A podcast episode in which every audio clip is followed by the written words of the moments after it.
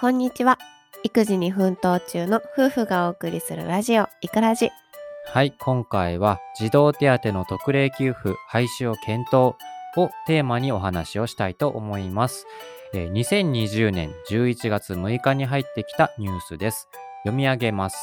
えー政府は中学生までの子供がいる世帯に支給する児童手当について、所得制限を超える場合、子供1人当たり月額5000円を支給する特例給付を来年度中に廃止する方向で検討に入りました。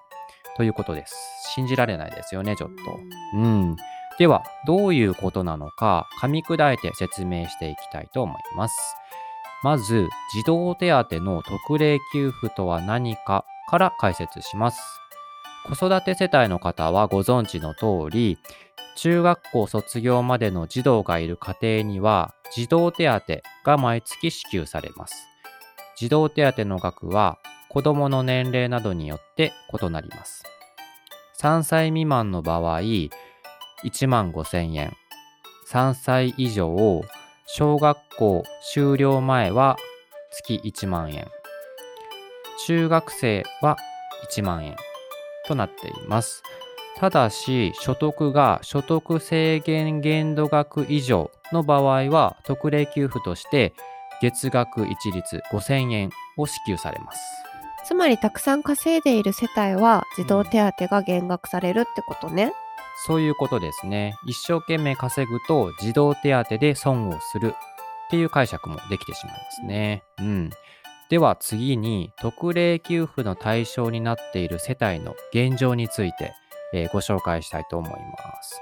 実は我が家は特例給付の対象になっています。これ自慢ではなくて特例給付を受けている世帯もなかなか辛いんですよ。何が辛いのかと言いますと、まずうちの子は今1歳なので、児童手当が本当だったら1万5000円もらえるんですが、それを5000円に減額されています。月に1万円の減額なので、年間でなんと12万円も損してしまっています。えもし3年間特例給付だと36万円も損だよね。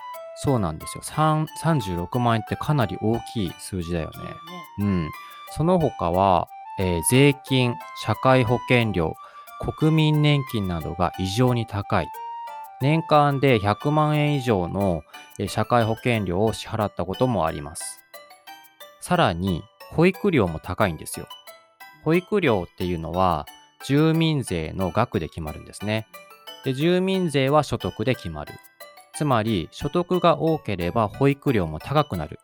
っていうことなんですね。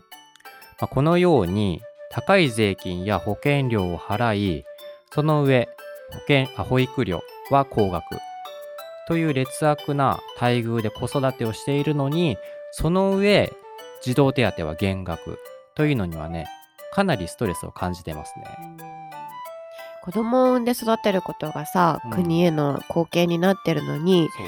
児童手当を減額されるとさうん全然減額されること自体信じられないよね。うん、ちょっと信じられないよね。では、なぜ特例給付を今回廃止するのか。まあ、これまだ案の段階なんですが、まあ、これは、えー待機児童た待機児童対策に必要な財源を確保するためなんだそう。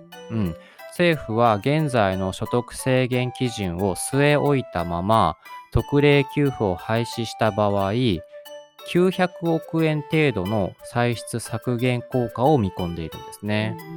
所得が多い人の児童手当をやめて、うん待機児童対策にお金を回すってこと？そういうことですね。で今回の法制案で変わるのは、えー特例給付の廃止だけではありません。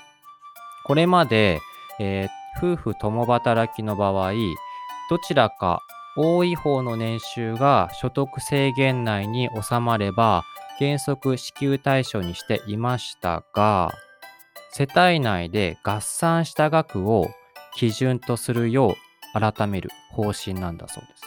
つまり夫婦2人の合計所得が基準額になるってこと？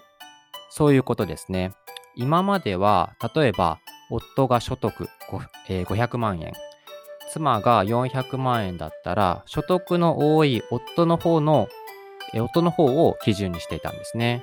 それが改正後に夫婦の合計所得500万円と400万円の合計900万円が基準になる可能性があるんですね。そうなるとさうん対象になる人多そうだよね。そうなんだよ。多分増えると思うんだよね。今のままだったら。だから、基準額が今より高くなるかもしれないね。うん。それも含めて今後の方針に注目したいところですね。うん。特例給付の廃止は、まあ、あくまで案として上がっているので、決定ではありません。うんうんでもこういった子育て世代のことをさ、うん何も考えていないような案が出ること自体が信じられないよね。信じられないですよね、本当に。子育て世代の僕らとしては、この案がもし通ってしまったら、ちょっと第二子をやめようかなとまで考えてしまいますね。あとは、どちらかが働くのをやめようかなとも思ってますね。もし私たちの意見に賛成してくださるのなら、ぜひ反対の声を上げてください。ねみんなでね、反対すれば、もしかしたらこの案なくなる可能性もあるかもしれないのでね。うん。はい。では、今回の放送はここまでです。最後まで聞いてくださりありがとうございました。それではまた。バイバーイ。